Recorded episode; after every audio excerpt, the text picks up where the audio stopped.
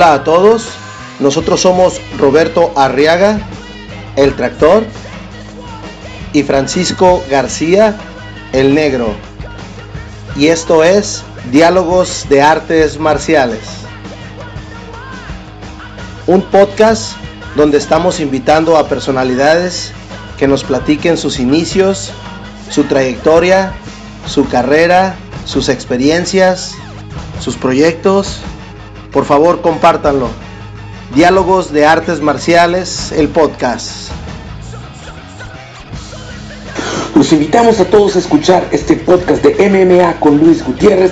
Cada semana información sobre todo lo que está pasando en las artes marciales mixtas, el kickboxing, el boxeo y todos los deportes de contacto desde Hermosillo, Sonora para el mundo. Muchísimas gracias y nos vemos pronto.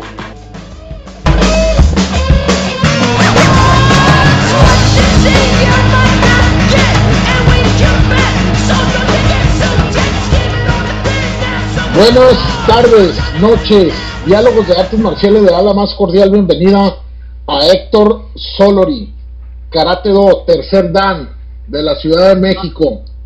Francisco, ¿cómo estás? Muy bien, muy bien, muy contento que el Sensei se, se nos, se nos, este, se nos está facilitando para hacerle una entrevista. Ya tiene bastantes, pero vamos a querer hacer algo, algo un poquito diferente, a ver, a ver cómo nos va. Así es, así es. ¿Qué tal? Héctor, ¿cómo estás? Bien, bien, gracias aquí. Eh, gracias por la invitación y, y a darle. un gusto. Sale. Héctor, platícanos un poquito quién es Héctor Solorio Bustos. Eh, soy una persona muy tranquila. Eh, me gusta, me gusta siempre estar haciendo bromas ahí con, con los amigos ahí en el karate o, o de repente ahí en mis redes sociales y todo. Y nada, eh, actualmente pues ando haciendo de todo, trabajando, entrenando, estudiando, dando clases, a ver cuánto tiempo más nos, nos dura la pila. Así es. Sí, porque se te ha puesto un poco, bueno, a todos, ¿no? Se ha puesto un poco difícil este año. Sí, ha estado, ha estado duro, pero pues ahora sí que cada vez falta menos para, para regresar a, a lo que venía haciendo antes. Así es. Y Héctor Solori, ¿cómo se inician las artes marciales y a qué edad tenías? Eh, tenía un año, 11 meses. mi Así papá es. es. mi maestro, entonces me metió a karate desde chiquito. Y ahora sí que no me tocó decidir, ¿verdad? Ahí me metieron de una y, y poco a poco le fue agarrando gusto y aquí seguimos. Sí, ¿qué te dijeron? ¿Qué fútbol ni qué fútbol? Sí, Va a ser ahí, karate. ahí me, me cortaron el sueño de futbolista. Yo creo que yo pude haber llevado a, a México al quinto partido. Adelante, Francisco. Oye Héctor, aficionado de las Chivas, ahí sí no concordamos con nada, pero platícanos un poquito, un- platícanos un poquito cómo, cómo es ese capítulo del fútbol, la gente en la Ciudad de México lo vive diferente. Platícanos tu, tu capítulo del fútbol. güey.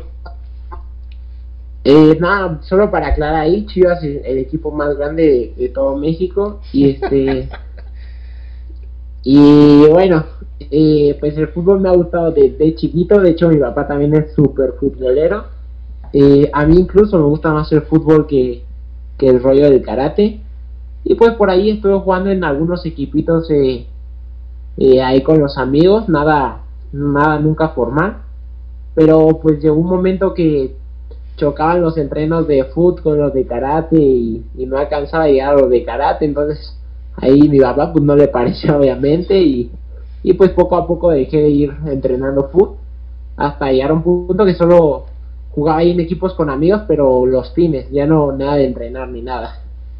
Y Sí, este, era, era algo formal o tipo cascarita. eh no, cascarita ahí nada más para divertirnos. Ok. Sí, Muy y bien. este, pero pues con- conforme va avanzando el tiempo y empieza a competir más, sobre todo afuera, este, pues nada, eh, no me quedaba casi tiempo y aparte, pues corría muchos riesgos, ¿no? Me podía lastimar y perderme un viaje, entonces lo fui dejando y, y ahorita ya tengo un ratito que no juego. Oye, ¿y, ¿y cómo inicias? ¿Cómo empiezas en los torneos? ¿Te acuerdas cuál fue tu primer torneo? ¿Y qué No? ¿No te acuerdas? No, me acuerdo cuál fue. Mané. Mané, Mané, ¿qué me dijo? Ok, que si... ¿Cómo empiezas en los torneos y, y ¿Te acuerdas cuál fue? Uh, como, como que se corta un poquito. Escuché cómo empiezas en los torneos y después se traba. Ok, ¿recuerdas cuál fue tu primer torneo? Eh, no me acuerdo la verdad. Sí sé cuál fue porque me han contado que fue un torneo interno eh, aquí, en, aquí en la escuela. Y la historia ahí medio chistosa porque estaba peleando con una niña. Ay, no recuerdo el nombre de esta chavita, pero bueno, era creo que dos años más grande que yo, yo tenía dos años y medio, y marqué el primer punto, me eché encima y marqué el primer punto, entonces los jueces pararon la pelea y me iban a, me iban a señalar el punto, pero yo le quería seguir pegando a, a la niña, entonces el juez me jaló y hice un berrinche y empecé a patalear ahí en el, en el área y ya me sacaron, sé que ese fue mi primer torneo. Ese, esa es la anécdota, ¿no? la anécdota del primer torneo. Así es, entonces, desde chico te gustó la, la, la, división de, de, pelea más que, más que de, de, kata? Mm, sí, mi, pues mi escuela siempre ha sido más de, de peleadores, de, de pelea a punto. La kata también me gustaba, sobre todo la kata coreana, pero lo que siempre entrenamos más fue, fue pelea puntos.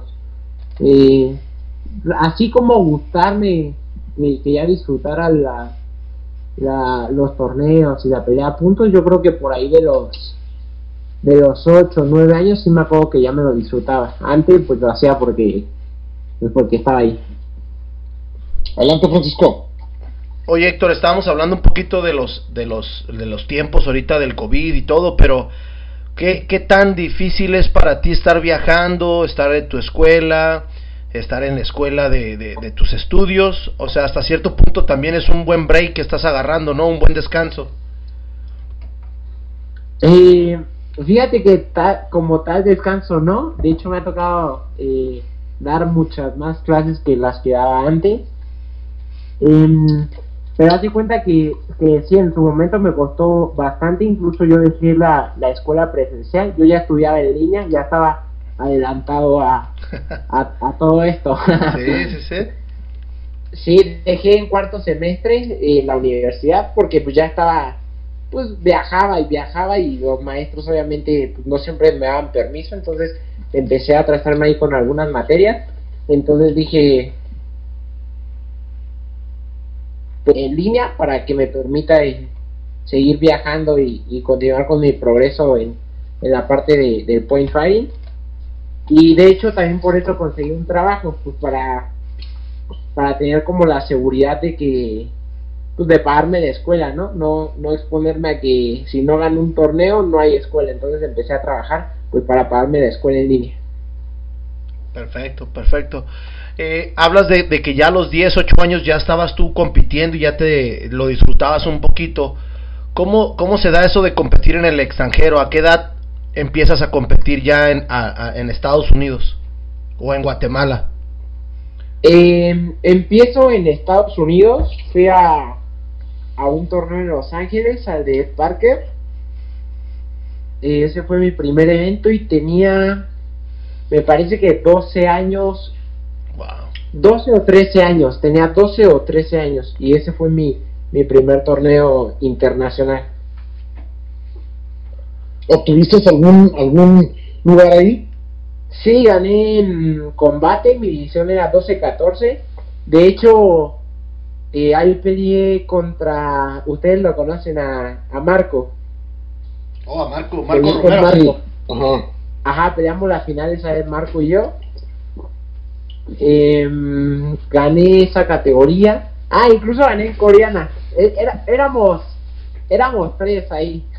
No, la verdad es que no recuerdo quiénes eran, pero, pero gané mi, mi división de coreana. Nice. Okay. gran campeón de forma, ojo, ¿eh? ¿Qué tal? Oye, y, y entonces, ¿cómo, ¿cómo decides ser peleador y no catista? Por lo que te digo que mi escuela siempre fue más de pelea.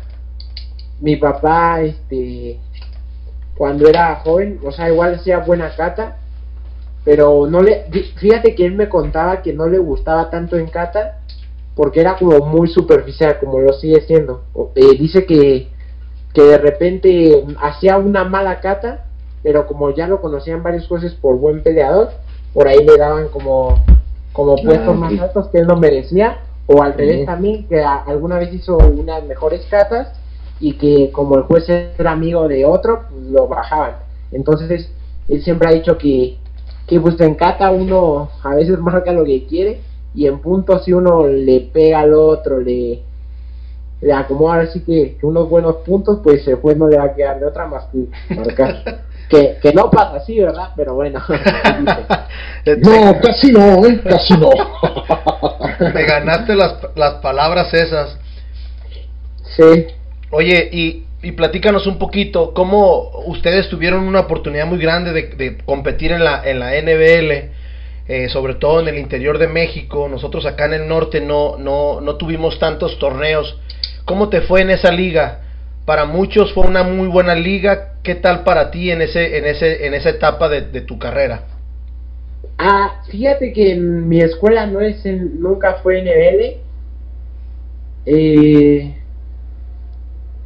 mi papá sí hizo un torneo NBL hace muchísimo, su torneo fue me parece que tres años NBL, pero no le gustaba mucho como, como el formato de la liga y, o sea, no, no le llamaba la atención, entonces él dejó de hacer sus torneos NBL cuando yo creo que yo todavía ni nacía o estaba súper chiquito. Entonces pasa el tiempo y mi escuela solo peleaba en ligas locales, no peleábamos eh, eh. En Ajá, no, peleábamos ligas locales, ligas locales.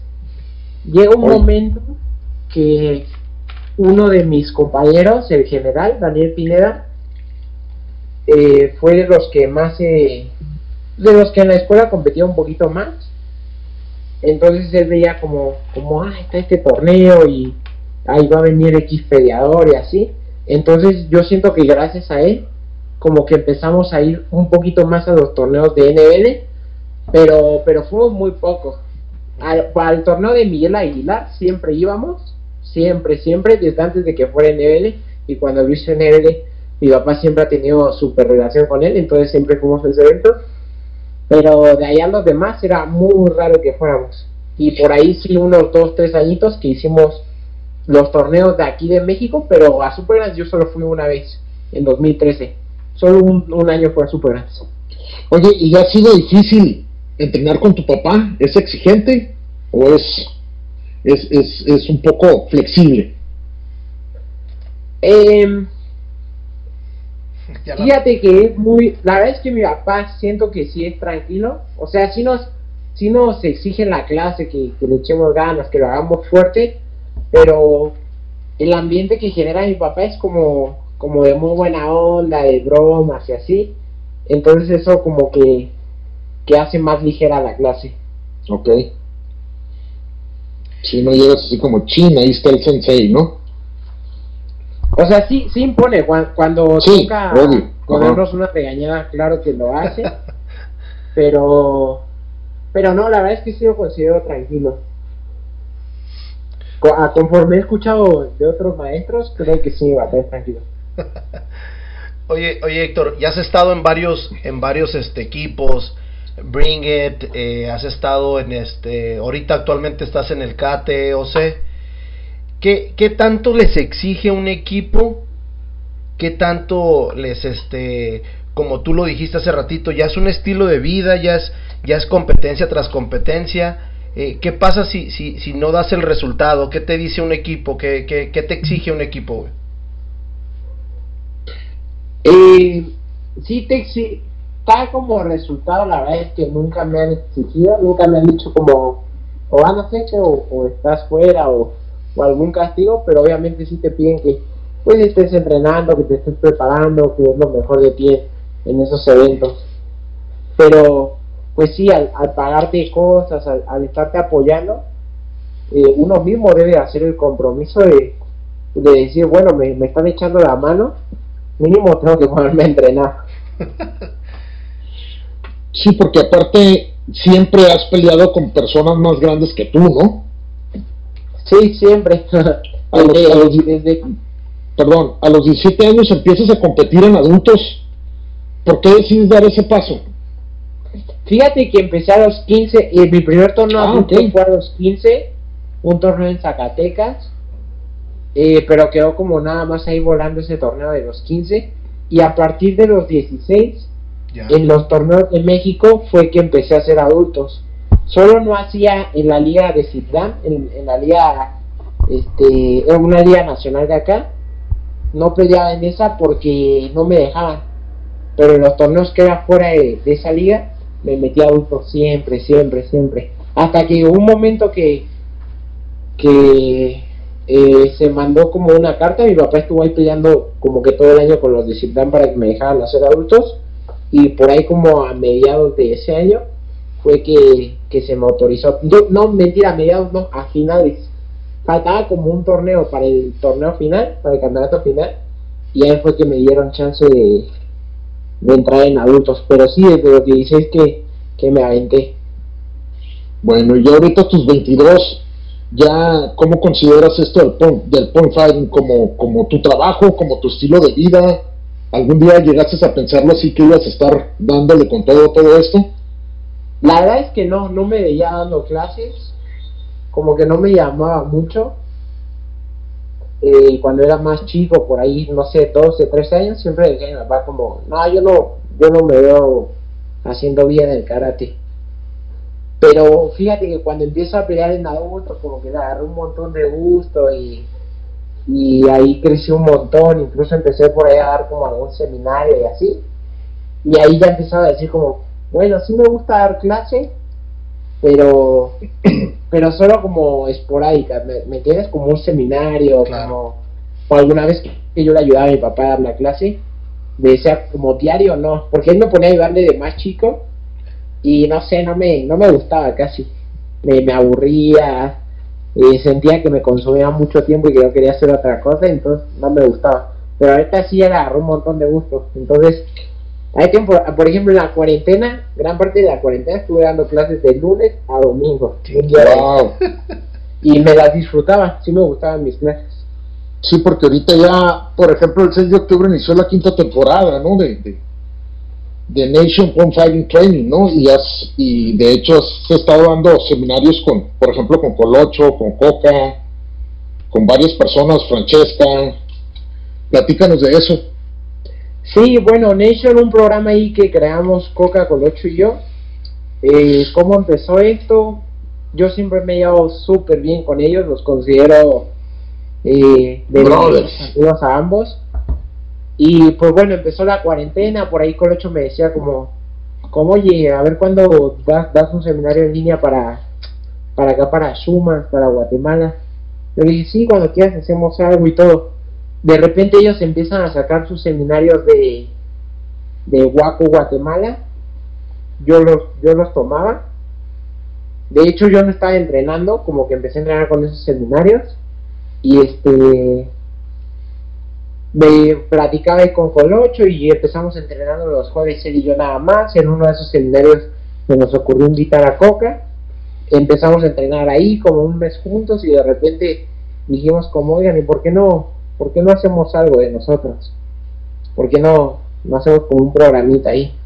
Y ya platicamos todo ese mes de ideas, de, de, del nombre de cómo íbamos a poner. Hay un montón de cosas que fueron saliendo hasta que consolidamos todo, los, lo an- anunciamos un seminario de prueba. A la gente le gustó mucho nuestra forma de trabajar, la estructura que se les decía que iba a hacer antes de la clase eh, pues como, como somos bien amigos, no sé, como que se transmitía como esa buena vibra y Funcionaron muy bien, ¿no? mandé, Funcionaron muy bien, digo. sí, peor reí en el programa y bueno, ahor- ahorita estamos en la última temporada y sacamos, nos dio para hacer cinco, todas fueron de un mes y esta última siete semanas Wow. y, eh, y hemos tenido un montón de gente ahí enseñando, o sea, estuvo Francesca que sigue con nosotros, Elizabeth, Elizabeth Rudial de Canadá, estuvo Ross, estuvo Connor, Eh, este fin estuvo Jorge Morales, va a estar Elijah, o sea, un montón de gente buena estaba ahí y, a la, gente estaba apoyando bien el, programa y les ha gustado mucho. Perfecto. Bien. Adelante, Francisco. Oye, Héctor, mencionaste hace ratito Waco. Para mí, no sé, no sé qué es para ti, pero para mí es lo mejor que hay de, de Point Fighting. Eh, hace ratito también mencionamos el, quinto partido de la selección nacional que siempre como mexicanos soñamos todos. ¿Qué es, qué es para Héctor ponerse la camisa o la representación de México en unos en un, en un torneo de Waco? Eh, sí, para, ahí coincido contigo, para mí también Waco es lo mejor en cuanto a, la pelea a puntos. Y, y en lo personal son las veces que era un mundial Waco eh, o sea, sí creo que han sido como de mi vida. He ido a dos, los dos fui el junior, en adulto todavía no he tenido la chance y voy a ir y me Pero sí, sí es bien padre. O sea, no, no sé ni cómo describir, pero es súper padre. Cuando es un mundial guaco, me la paso súper bien ahí con todos. Ahí me entra como lo patriota. Eh, sí, sí me hace sentir muy orgulloso de, mi país. E, esta ocasión, la última ocasión, no tuviste la oportunidad, te lesionaste, ya te habían hecho hasta capitán del equipo. Eh, ¿qué, qué, qué, qué, nos espera para el siguiente eh, proyecto, para el siguiente torneo? ¿Cómo, ¿Cómo te vas a preparar? Eh, bueno, siguiente torneo no sé cuál sea la verdad. eh, esperemos que ya haya uno pronto. Y y nada, ya, ya estoy entrenando. Fíjate que, ahí con los mismos Colocho y Coca, agarré como ese hábito de nuevo de, entrenar, porque ya venía, yo venía ya de medio año sin hacer casi absolutamente nada de entreno, así me fui a, competir a, por ahí fui a competir al Irish, me fui sin entrenar, solo a, a pelear así, a, ver qué tal salían las cosas, que está mal, pero pues bueno, me tocó hacerlo de esa forma. Y entonces la cuarentena me vino bien para eso. Eh, por ahí sí que al principio no estaba entrenando porque tenía cosas que hacer. Eh, más, más bien, no le estaba dando su tiempo porque empecé a andar con, con Colocho y, y como que gané muy buenos hábitos. Y ahorita, si tengo un montón de cosas que hacer, ahí me tienes eh, a las 7 de la mañana que ya me levanté a, a entrenar y busco otro espacio en la noche. O sea, sí me he hecho como, como más responsable en ese aspecto. Qué bien, qué bien, qué bien. Ahora, este, ¿cómo decides competir en el Irish Open? ¿Con quién te apoyas ah, para, para eso y, y, cómo te preparas en el último que fuiste? Te digo que para el último no me preparé, o sea, venía de recuperarme de la lesión, eh, estaba con el trabajo, este año había empezado con mi escuela, eh, con mi propio gimnasio de karate. Entonces no no le estaba haciendo como ese espacio para entrenar. Entonces te digo que me fue así. Pero no el Ice Open torneazo. Mi torneo favorito es el mejor torneo de todos. Durísimo. Ese es el que tú crees que es el mejor para ti para mí y para todos yo creo ok entonces sin duda en cada edición del Irish Open ahí vas a estar presente eh, sí, sí se puede, sí. Eh, la verdad es que sí es el torneo que trato de... Llevo dos años seguidos yendo. Empecé el año pasado y este año todavía lo alcancé a hacer. Y esperemos que, que si en el 2021 hay torneos, que me parece que ya, ya lo anunciaron, pero pues con esto no se sabe. Pero espero estar ahí el siguiente año. Oye Héctor, ¿qué te falta ganar? ¿Algún torneo especial? Eh, el Irish para mí eh, sí quisiera el otro las, cosas que yo, las cosas que yo siento que me faltan bueno no me faltan por ganar un montón verdad pero pero que a mí eh, me llamen más como así como decir como si gano esto eh, ya está conseguí lo que quise que sería un una open weight del Irish Open que este año me quedé ahí a, dos peleas me quedé en la semi y la otra ganar un mundial guaco son como mis 12 metas. Ok, tú dices que para ti el mejor torneo es, es el Iris Open. ¿Te refieres a la ubicación, a su premiación, a su organización? ¿A, qué, qué, es a lo que te refieres con el mejor torneo? Eh, al nivel. Ok. Me refiero al nivel. Porque bueno, o sea, Irlanda no es como que tú digas, eh, se me antoja Irlanda, ¿verdad? o sea, no, Irlanda es frío y, y el lugar del torneo es apartado de todo Irlanda, de, del centro de Irlanda, o sea, no es como que que uno piense ir a turistear, entonces el lugar no, a eso no me refiero. Y la organización del evento es buena.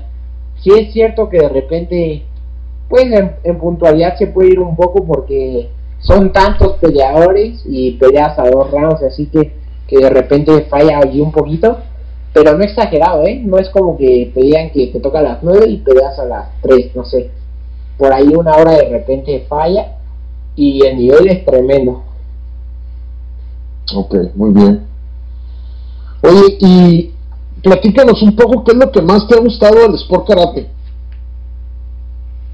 Eh, los, todos los amigos que, he hecho, de, un montón de lugares este, y los viajes, las experiencias, esos que te digo del mundial, o sea, son de las mejores experiencias de mi vida. No hablo solo ahí de, de experiencias en torneos, son las mejores experiencias que he tenido en mi vida. Y sí, como te digo, tantas amistades, es bien padre conocer a, a gente, pues de otros lados, ¿no? Que, cada quien ahí tiene sus, sus costumbres y, y estarte como adaptando y, y tratando ahí de, encajar con todos. Oye Héctor, has aprendido mucho a buscar ángulos para entrar eres un competidor muy versátil. ¿Cómo, cómo defines tu estilo de pelea? Eh, sí, soy todo un corredor, me dicen por ahí. Que debería ser un maratón o algo. eh, ah, pero por lo mismo de que desde chiquito, eh, te digo, cuando empecé a pelear tenía dos años y medio y la categoría, la primera categoría, no sé cómo en el norte, pero acá era hasta cinco años antes de la primera entonces siempre me, pues me sacaban esos dos años y medio. Y cuando uno es niño, saben que, que un año significa varios centímetros, ¿no?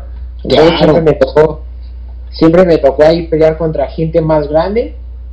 Y luego me paso a adultos y a los 15, 16, pues también todos aquí los más grandes y sobre todo en el extranjero. Entonces, pues estaba acostumbrado a, que, a siempre ser como de los más pequeños.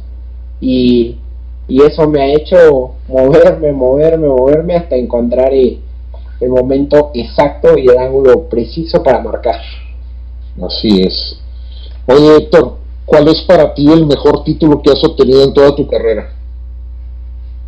El que digas, este mm. es el, el mero bueno.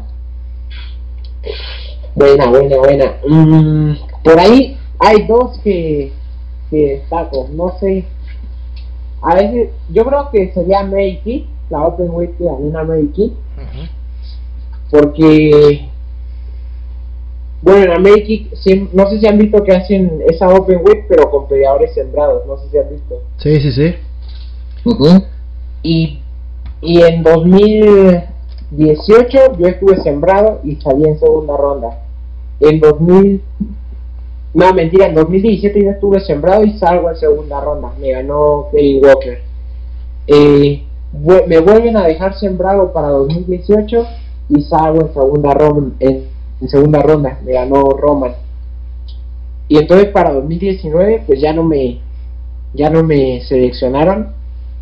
Eh, yo creo que dijeron como, nah, este lo ponemos y nada más no pase de segunda ronda. Entonces yo creo que ahí me, me bajaron. que dijeron, pon al mexicano. Sí, no, ya pusieron otro mexicano. En, en 2019 ya estaba, estabas ahí, lo, dejaron sembrado ahí. Y este, y bueno, de todos modos yo me metí a la Open Weight, a la primera, la que da dos puestos para la Open Weight buena, la del show de finales. Me gané el puesto para estar en esa noche. Y, y bueno, y esa noche eh, andaba iluminado y, saqué a todo el mundo. y pues había, había buenísimos peleadores, o sea, fíjate que American me gusta un montón porque siento que es el torneo en América que combina, que trae a la gente de Europa, ¿me entiendes? Sí. es de los pocos torneos de América que, que logra eh, jalar gente de Europa. Y pues en la Open estaba Connor, estaba eh, David De Cora, italiano. De los gringos estaban Tyreek, estaba Bailey, me tocó por ahí Chance, estaba Troy Vince, estaba Enrique Letona de Guate, estaba Saín de México. O sea, había muchísimo talento ahí. Cualquiera de ellos sin problema pudo haber ganado. Claro. Pero te digo, el iluminado fui yo esa noche. Entonces yo, yo creo que me quedaría con ese y el segundo vendría siendo el Best Fighter de Italia.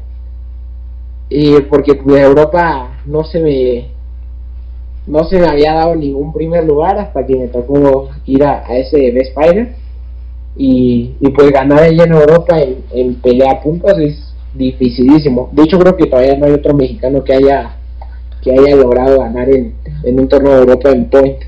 Entonces también sí eh, resalto mucho ese título para mí. Adelante, Francisco. Oye, Héctor, nosotros, bueno, creo que, eh, no me acuerdo si ese día ibas tú, Roberto, pero yo tuve la oportunidad de verte en el Compete, creo que hace dos años. Me tocó verte toda la división y todavía me toca verte en el Gran Campeón. Eh, creo que peleaste con, con Walker y, estuvo bien, bien divertido porque creo que, que, te vimos hasta entrenando antes de la pelea del, del Gran Campeón. Fue hace tres años, ¿no? Hace tres años. Sí, fue hace tres años. Eh, nos sorprendió. Si estabas ahí atrás solo, entrenando con una silla. Sí. Te vimos y, y este, ¿qué es para ti subirte a, a, al stage y, dar tu pelea? Hay veces se te ha dado el triunfo, hay veces no se te ha dado. ¿Qué es para ti el, el simplemente el hecho de subirte? Eh, es muy padre estar en las finales. Uno siempre se mentaliza a estar en las finales, a pesar de que cuando uno califica a, esos eventos, hay un poquito, bueno, a mí me pasa que me lo pienso como, como, ah, ¿cómo no perdí antes? Ahorita estaría bien tranquilo bromeando ahí con todos mis compañeros. Y él me mandó a, a querer llegar hasta lo último. Pero cuando uno no califica, dice como, ah, yo quisiera estar en, en la noche de finales. Así que son como, como sentimientos ahí encontrados.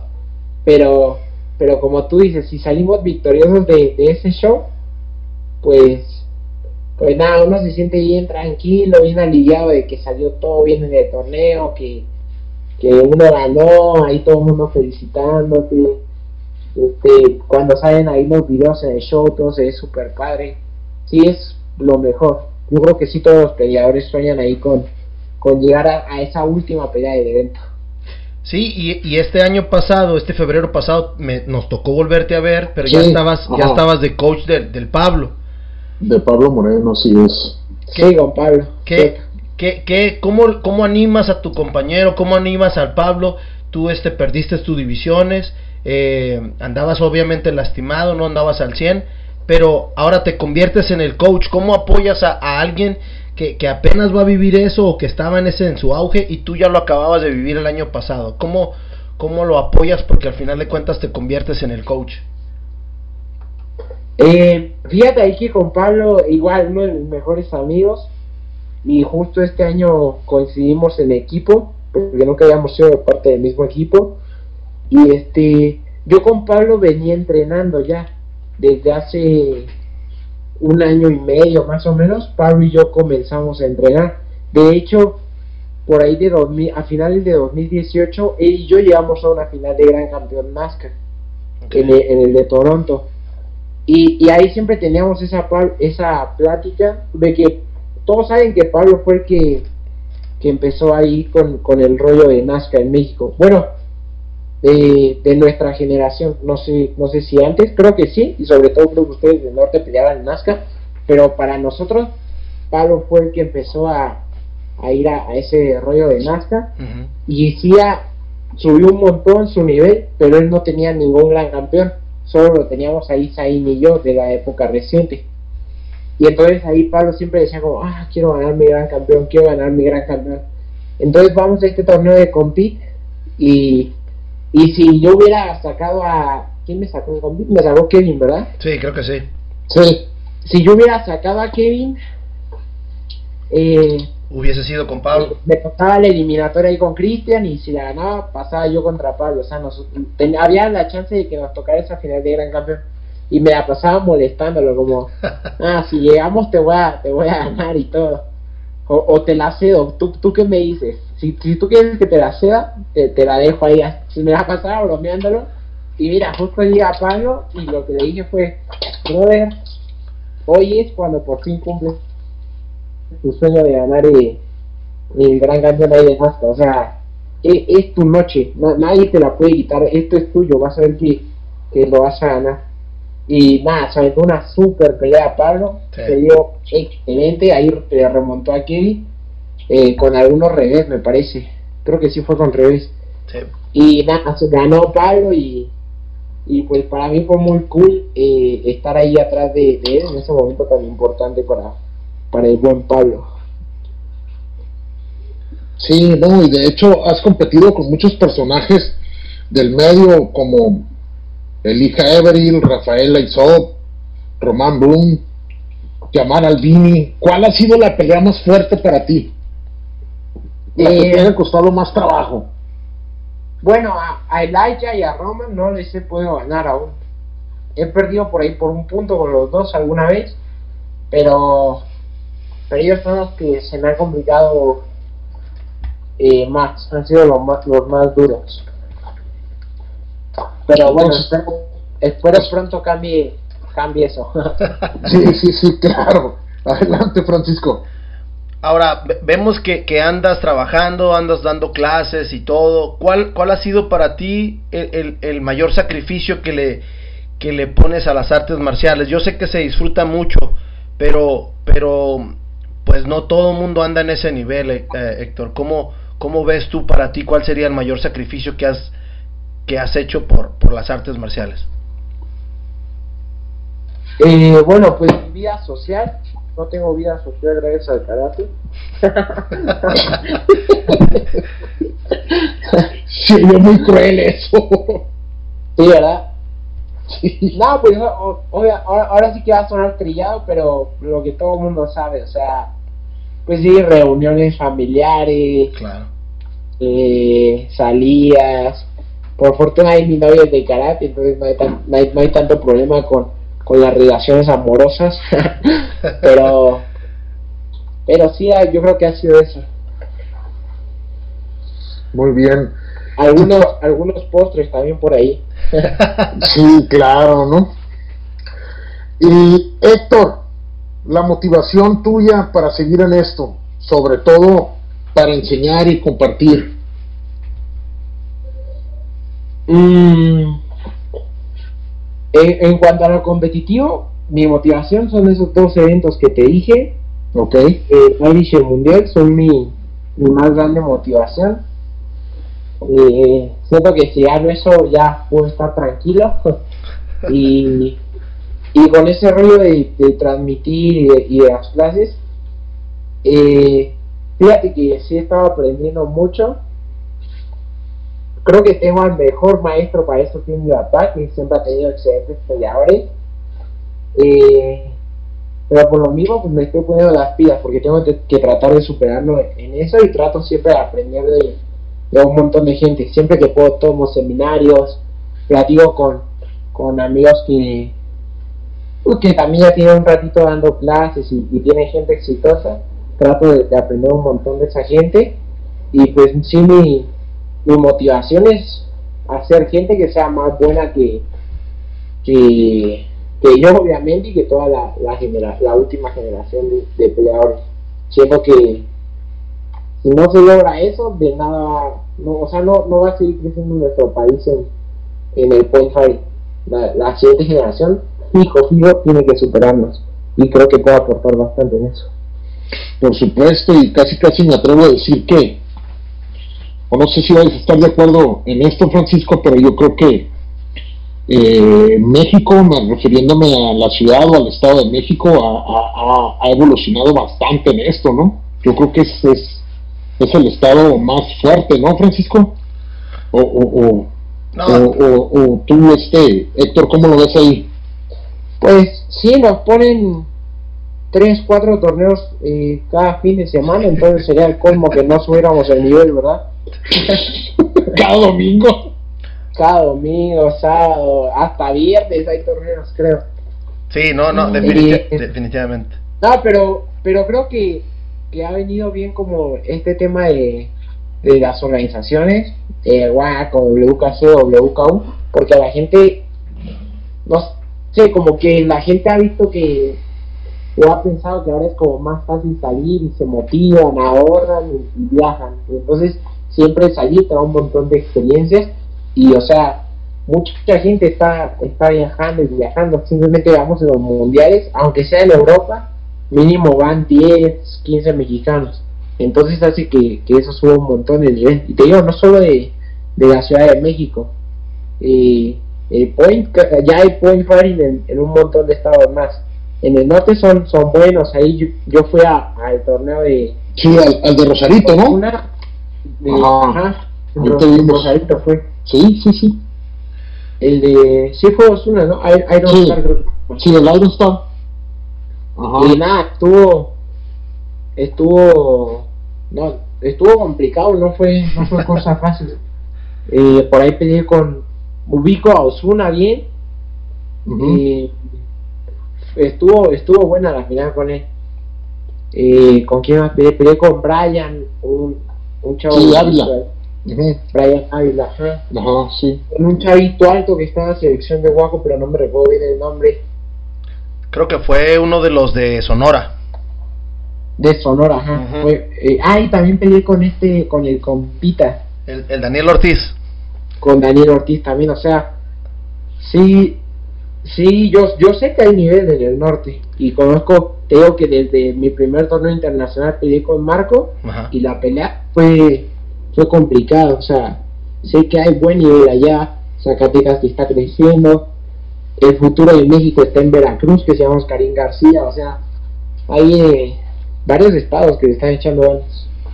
Sí, fíjate, esa vez que dices que viniste acá Rosarito al torneo, tuve la oportunidad yo de, de, de, pues de tomar tu, tu, este, tu seminario. Seminario. Muy, muy buen seminario, me gustó mucho tu forma de, de enseñarnos, ya uno ya está casi de salida, pero lo sigues motivando a uno a, a querer sacar lo mejor de uno.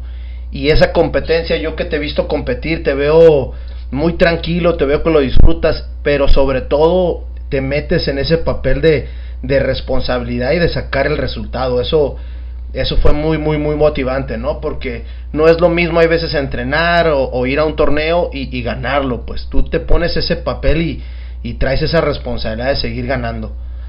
¿Cómo se ve, cómo se ve Héctor en un futuro, unos 5, 5, 10 años? Hay dos, tres torneos que dices que quieres ganar pero, ¿qué, qué más hay, Héctor? Eh, no sé si peleando. Yo, yo creo que, que peleando como ya no tan constante, pero sí, sí siguiendo por ahí en algunos eventos, pues porque me gusta un montón los, viajes y, la pelea. Pero sí quisiera como, como comenzar a destacar más con, eh, con mi escuela. Te digo que la abrí este año. Eh, mira nada más cómo es la vida. Abro la escuela este año y, me tiran el COVID ahí. Tiene clase dos meses. y este y pues bueno, eh, si, quisiera tener ahí, no sé, tal vez un par de escuelas ya en cinco años y, y un, equipo de competencia sólido que, que esté viajando por ahí algún, algún torneo y, y pues ya trayendo resultados. Perfecto. Sí, claro. Héctor, mensaje final de Héctor Soloris para todos los que entrenamos algún arte marcial. Que es muy padre, la verdad es que vale la pena todos los sacrificios que, que uno hace. Eh, van a van a disfrutarse un montón, van a conocer un montón de gente, van a ir a lugares que probablemente si no estuvieran en en un deporte como estos tal vez no, no los conocerían nunca y, nada, que sigan ahí dando, dándole duro y haciendo crecer más eh, eh, el nivel de nuestro país de México. Perfecto. Negrito. No, muchas gracias Héctor, muchas gracias sobre todo poder compartir. Nos vemos por allá, creo que en noviembre, a finales de noviembre en el Nacional de Huaco. Vamos con el maestro Mendía representando ahí su, su equipo. Y por allá nos vemos, espero verte por allá. Sí, seguro. Eh, por ahí nos vamos a estar eh, viendo y pues bueno, gracias a ambos ahí por, por su tiempo de, de la entrevista y a los que vayan a escuchar no piensen que, que, no me lo tomé en serio, ¿eh? De verdad que me la paso diciendo tontería siempre. no, no, no. No, siempre. Muchas gracias, Héctor. Muy ameno todo. Muchas, gracias, Héctor. Sí, muchas gracias. Hasta luego. Un abrazo grande por allá. Igualmente. Vámonos. Nos vemos.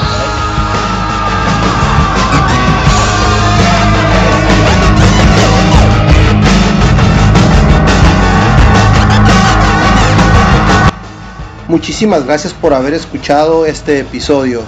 Síganos en nuestras redes sociales, Facebook, Diálogos de Artes Marciales, Instagram, Diálogos Marciales. Por favor, compártanlo, denle like.